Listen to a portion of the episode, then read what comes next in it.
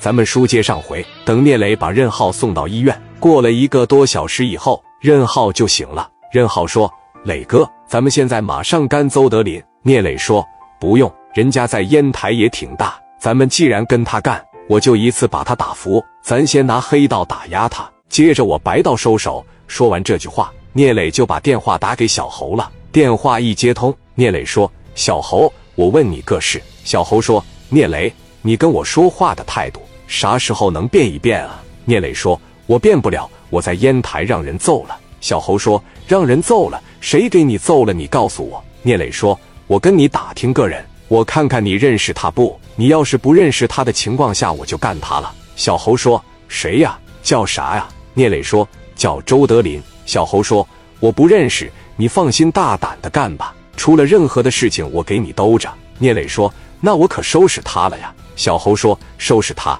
干他！电话就挂了。史殿林这时候就站起来了。史殿林说：“磊哥，这个事别客气了，给戴哥打电话吧，让戴哥带兄弟过来吧。”聂磊拿起电话就打给戴哥了。电话一接通，任浩要米的时候让人给打了。你过来吧，大哥，你也别说你忙了，你也别说你有事了。现在你磊弟这边有事了，你马上过来吧。加代说：“他们还给任浩打了。”行，我带着兄弟马上过去。你也给正光打个电话。聂磊说：“放心吧，大哥，我一会就给正光打电话。”挂断电话以后，聂磊就把电话打给李正光了。电话一接通，李正光说：“喂，你好，正和茶楼，我是李正光。”聂磊说：“正光呀，我是聂磊。”李正光说：“怎么了，磊弟？”聂磊说：“我刚给戴哥打过电话，你领着你的兄弟来烟台帮我干一架。”李正光说：“行，你等着我吧。”我马上就过去。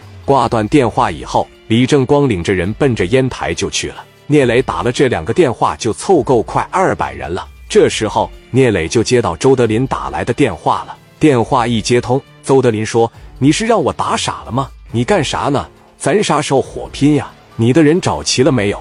我随时等着你。你最好多找点人，要不然你打不过我。”聂磊说：“行，咱是上见。”电话就挂了。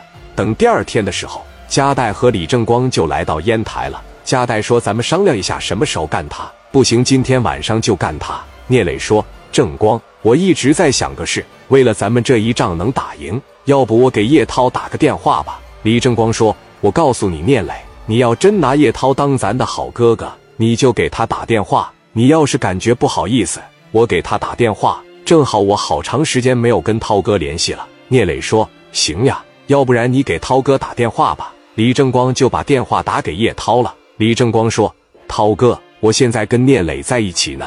聂磊这边遇到点事，你过来帮帮他吧。”聂磊还一直不好意思给你打电话。叶涛说：“他在你旁边吗？你让他接个电话。”叶涛说：“你拿我当哥哥了吗？咱们之间是酒肉朋友呀，你记着，咱哥们不是酒肉朋友，你让我去吗？你要不让我去，你以后就再也别给我打电话了。”聂磊说：“涛哥，你误会了。”我就是觉得你过来比较麻烦。叶涛说：“你等着我，我去了以后给你打头阵。”挂断电话没多长时间，聂磊就接到邹德林打来的嘲讽电话。电话一接通，邹德林说：“聂磊呀，咱们什么时候打呀？你要是不敢打，你趁早认怂，你当面给我道个歉，我就不打你了。你是不是不敢打了？”聂磊说：“敢打。”邹德林说：“敢打，我就等你的消息。”聂磊说：“行，你等着吧。”过了几个小时以后，叶涛他们十六个人就到烟台了，每个人手里都提着大皮箱。